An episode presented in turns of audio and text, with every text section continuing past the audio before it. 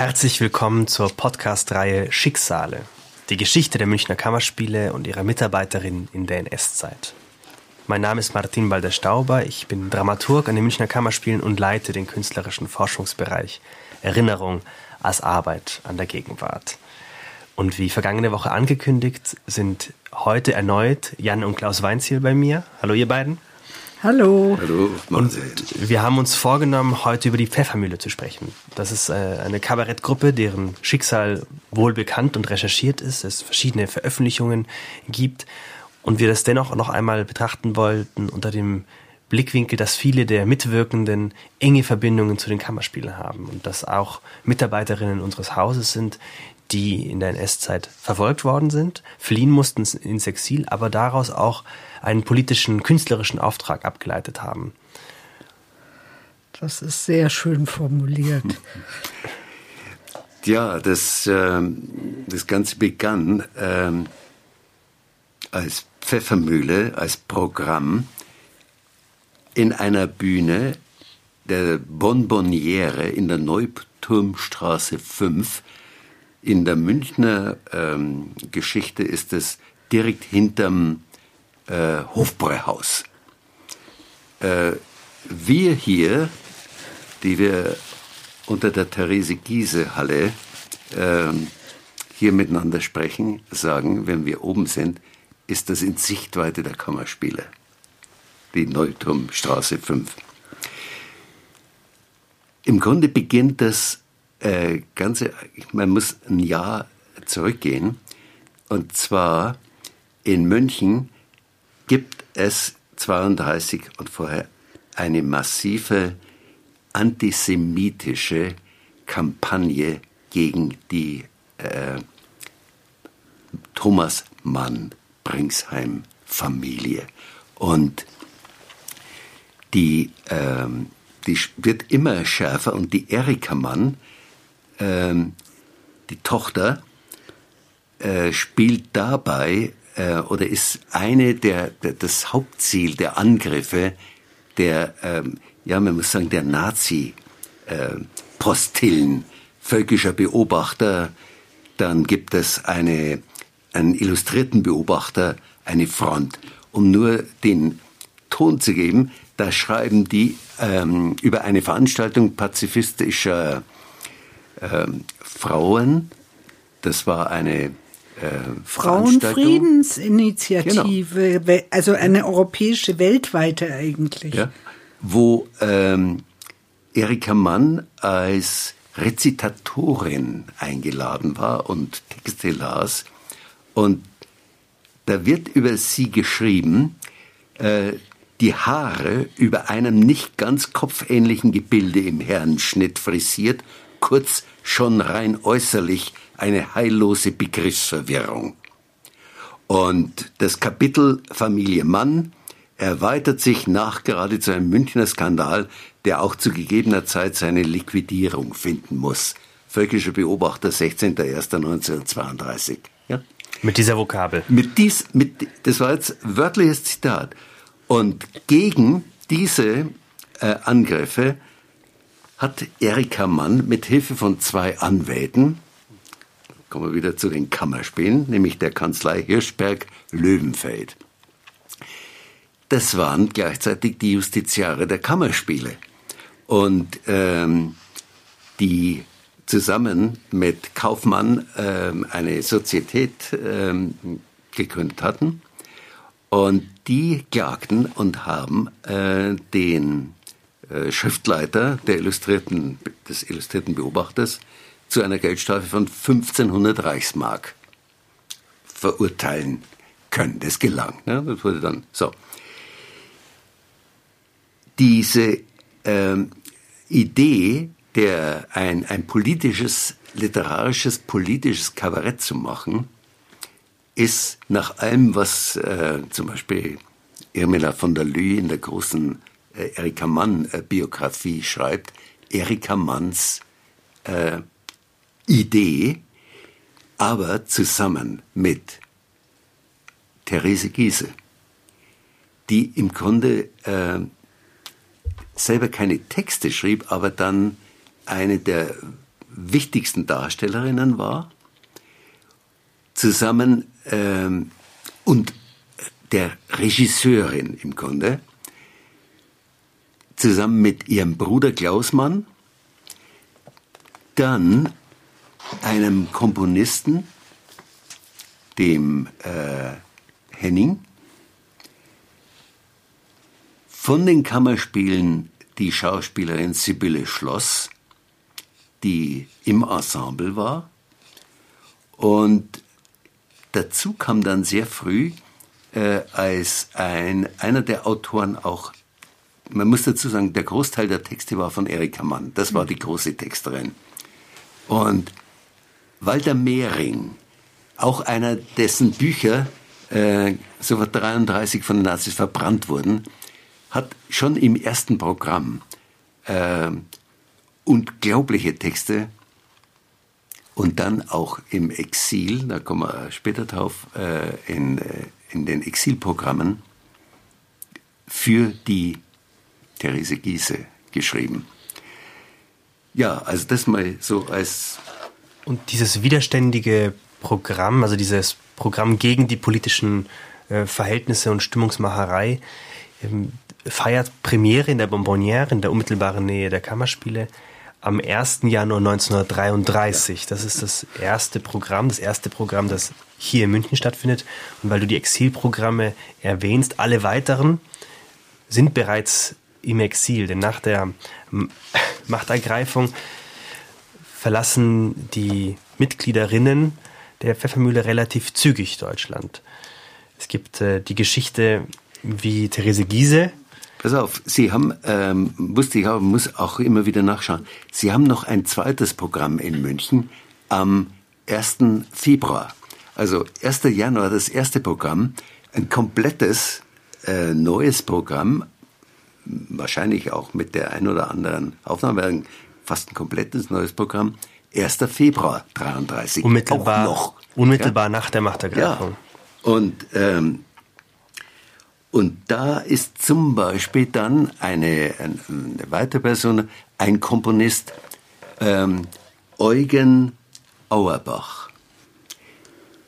Auf den waren wir bisher überhaupt nicht gestoßen und wieder durch eine, ja, eine Zeile in einem Erika Mann-Text. Einer, der aus, glaube ich, Wuppertal nach München kam und der Begleiter äh, Karl Kraus war und mit Karl Kraus zusammen an den Kammerspielen in Nachtprogrammen auftrat.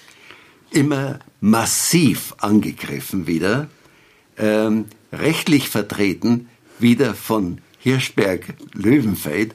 Das heißt, äh, Hirschberg und Löwenfeld, die beide dann, äh, Löwenfeld gleich 33 und äh, beide. beide 33, genau. Der eine saß fünf Monate im Gefängnis und ist dann. Genau, Hirschberg war, er wurde zunächst äh, gleich in Dachau und der Löwenfeld praktisch Nein, ohne irgendetwas. Im Gefängnis in der Au, Klaus. Wer? Der ins Gefängnis kam. Hirschberg? Ja, ja. saß fünf Monate im Gefängnis in der Au. Mhm. Ja, in Schutzhaft, was ihn bewahrt hat davor, nach Dachau zu kommen. Okay, okay. Also das muss man so okay. sehen. Und beide verlassen aber 33 genau. im, im, Jahr der, der sogenannten Machtergreifung ja. Deutschland. Und ja. beide äh, veröffentlichen, beide leben in New York, sterben auch in New York, beide veröffentlichen Erinnerungen. Und das sind zwei Bücher, die unglaublich sind. Politisch. Und das Löwenfeld-Buch, das können wir irgendwann äh, aufs, ähm, genauer angeben, kann man über die politische äh, Bildungszentrale, die bayerische, bestellen. Für 4 Euro. Fürs Porto, für 4 Euro. Ein, das sind zwei, also, so. Und zur Pfeffermühle. Ja die. Therese Giese ist ja Teil des Ensembles der Münchner Kammerspiele.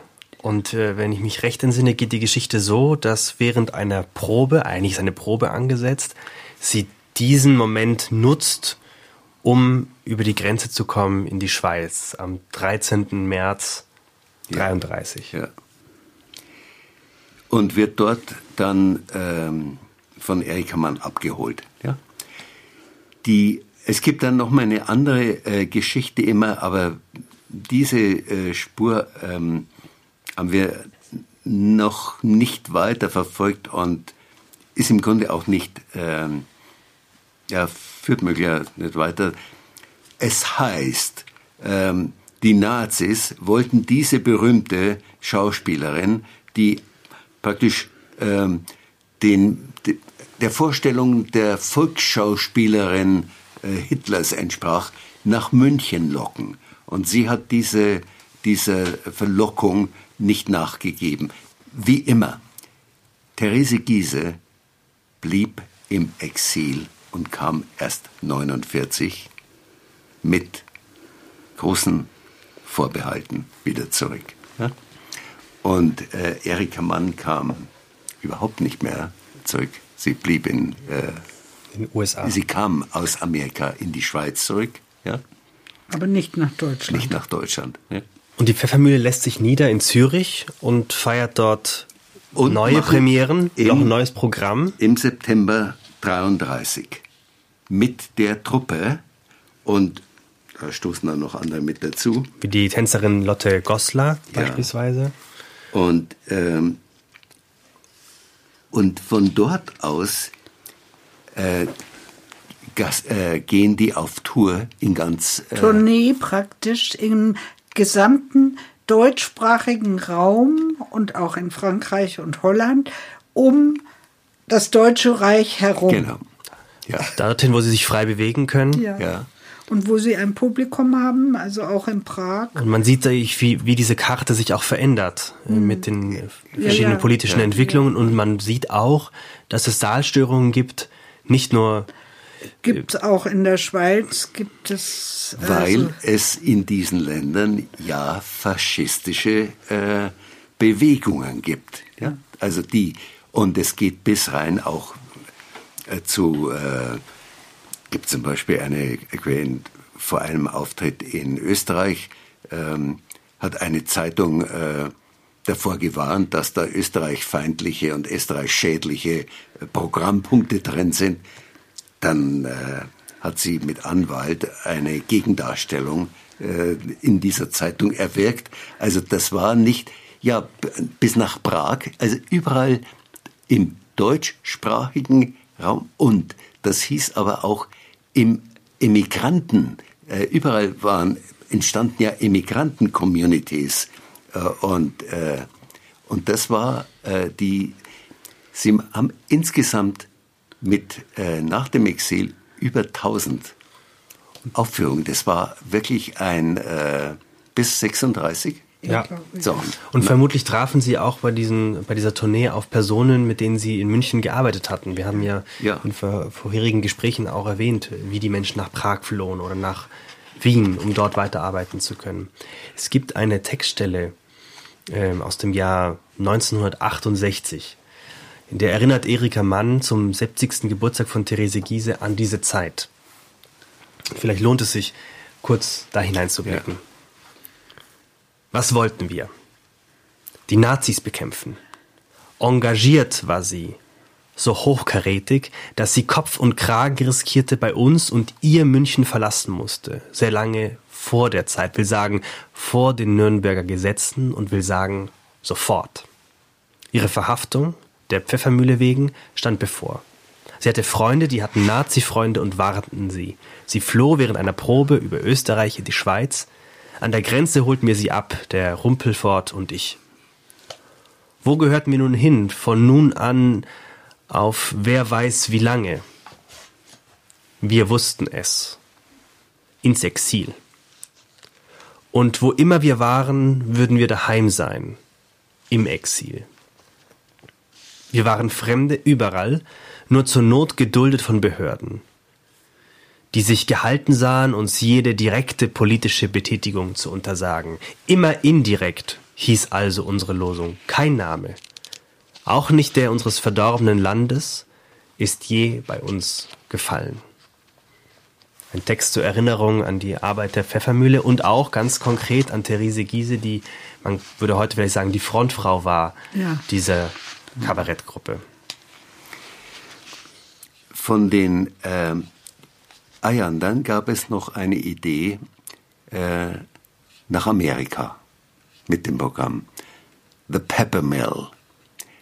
Und ähm, übrigens größte Bedenken der Therese Giese, aber ähm, sie machte die Dinge mit und es kam auch zu Gastspielen, aber es zeigte sich, dass in Amerika mit dieser Art von ernst, äh, ernst scharfer Satire ähm, sie überhaupt nicht ähm, ankamen und das Ganze äh, war ein großer Flop. Ja. Aber das Anliegen war klar. Das war 1937. Ja, die Kreise wurden enger, die Möglichkeiten in Europa aufzutreten schwieriger. Sie, ähm, Therese Giese und die äh, gingen zurück. Äh, der, der ähm, praktisch Musiker der Truppe, Markus Henning, ging nach Deutschland zurück und machte, glaube ich, Filmmusiken und so weiter, starb im hohen Alter. Äh, Erika Mann äh, wurde ausgebürgert, ähm, wie die ganze äh, Mann-Familie. Und sie wurde die große äh, ja, Kampagne, äh, sie führte die Anti- nationalsozialistische Kampagne international. Ja, also eine Sie arbeitete unermüdlich mit Vorträgen ja. vor Frauenunionsversammlungen an Universitäten. Also wie die das Pensum geschafft hat, das ist unglaublich. Um die amerikanische Gesellschaft darauf vorzubereiten, einzugreifen ja. in Europa. Ja. Sibylle Schloss, ähm, die von 31 bis März 33 im Ensemble der Kammerspiele war und zu dieser Truppe dann mit nach der Flucht in die Schweiz gehörte. Die emigrierte auch 36 in die USA besuchte 38 nochmal ihre Eltern, die nach Holland äh, hatten fliehen können, ging zurück äh, in die USA. Die Eltern wurden deportiert und ermordet und sie starb im hohen Alter von 97 in Manhattan. Man über diese lange Zeit dann in Amerika nach 45 ist über sie nichts, äh, nichts bekannt. Ich erschrecke immer, wenn, äh, wenn du dieses Kapitel erzählst, weil es diesen letzten Besuch noch gibt. Diesen letzten Besuch der Eltern in den Niederlanden 1938. Und da war es äh, war in, in Holland noch ein äh, Safe Haven, ja. Ne? Ein sicheres europäisches ja, Land. Ja. Noch vor Kriegsbeginn. Ja, die Eltern, Schwiegereltern von Edgar Weil, Edgar Weil auch nach Holland äh, gegangen, schon früher. Und ganz viele Teile der Familie haben überlebt, aber er ist eben ja. dann nach Mauthausen verschleppt worden und ermordet Und diese deutsch-holländische also, Geschichte ist, äh, eine ganz spezielle äh, Geschichte ja. auch. Äh, Walter Mehring, der ähm, als äh, Texter, der emigrierte ebenfalls ähm, über Paris in die USA, kehrte 1953 zurück nach Deutschland und war 1960 an den Kammerspielen eingeladen zu einer Diskussion der Mythos der 20er Jahre und kam 1966 nochmal zu einer Lesung, da gab es dann den Werkraum bereits, aus seinem Ketzerbrevier, von dem es einer der berühmtesten Texte der, der Kammerspiele, der Emigrantenchoral. Das, du meinst des Kabaretts. Der, der Kammerspiel Pfeffermühlen äh, exzellenten Connection. Ja, der Emigrantenchoral. Aber da gibt es in einem Video, den du machtest, äh, eine Aufnahme. Gibt es tolle Aufnahmen von zwei oder sogar drei, ich weiß es von. Es gibt eine mit äh, Julia Riedler. Die Julia Riedler. Im, äh, im Innenhof der Kammerspiele. Ja. Und von der Seine Bosbal, glaube ich auch, oder? Ganz sein. Genau. Und vielleicht nur, um einen Eindruck zu geben, ja. vier Verse. der Migrantenchoral. Die ganze Heimat und das bisschen Vaterland, die trägt der Emigrant von Mensch zu Mensch, Land auf, Land ab. Und wenn sein Lebensvisum abläuft, mit ins Grab. Das sind die letzten Verse aus diesem Text. Der Komponist, den ich, äh, den wir am Anfang nannten, Eugen Auerbach, der mit Karl Kraus an den Kammerspielen äh, aufgetreten war, der ähm, emigrierte ähm, nach Frankreich, Schweiz, Frankreich, wurde dort ähm, verhaftet, in Drancy interniert und nach Auschwitz deportiert und ermordet. Und vielleicht noch als Hinweis, die Geschichte der Pfeffermühle ist in München wohl bekannt. Ähm, und äh, Therese als Identifikationsfigur dieses Hauses, äh, trotz der Schwierigkeiten auch, also sie äh, hatte nicht vergessen, was andere Kolleginnen, die in der NS-Zeit hier geblieben waren, als Mitläufer zumindest, wenn nicht sogar als Täter, mitgemacht hatten, wurde zur Identifikationsfigur der Kammerspiele auch in der Nachkriegszeit, in den vielen Jahrzehnten, in denen sie dann noch zwischen Zürich, Berlin und München auftrat. Und auch ein Ergebnis dieser Arbeit an den Schicksalen der Mitarbeiterin der Münchner Kammerspiele ist, dass die Therese Giese Halle, früher Kammer 2 oder Spielhalle, diesen Namen trägt, ja. um ganz klar auf diese Tradition der Kammerspiele hinzuweisen, auf diese widerständige Tradition, diese sehr mutige Frau und großartige Künstlerin. Und ebenso aus demselben Grund gibt es diese Büste im Eingangsbereich des Schauspielhauses, wie Therese Giese mit erhobenem Zeigefinger auf die vier Männerbüsten gegenüber blickt. Und alle, die ein Ticket kaufen oder in das Schauspielhaus kommen, sehen nun Therese Giese als identitätsstiftende Figur der Geschichte der Münchner Kammerspiele. Das ist doch ein unglaublich gutes Ergebnis dieser Recherchen, dass man sieht, dass sich was verändert, in der Wahrnehmung auch. Ja? Nicht bloß im Kopf, sondern auch sichtbar. Der Text an der Therese Giesehalle ist auch sehr eindrucksvoll. Ja, und ich glaube, das ist auch eine Möglichkeit für uns, die wir heute an diesem Theater arbeiten, diese Traditionslinien zu verstehen. Was sind Referenzpunkte, auf die wir stolz sein können in der Geschichte dieses Hauses? Personen, aber auch ästhetische und politische Grundsätze der Arbeit dieses Hauses vor 33, auf die wir uns besinnen können, die wir vielfältig, glaube ich, ohnehin fortspinnen, aber umso besser, wenn wir das im historischen Bewusstsein der Tradition tun. Vielen Dank an euch beide für das heutige Gespräch und ich wir freue mich, dir, dass wir uns Martin. bald wiedersehen. Ja. ja. Danke.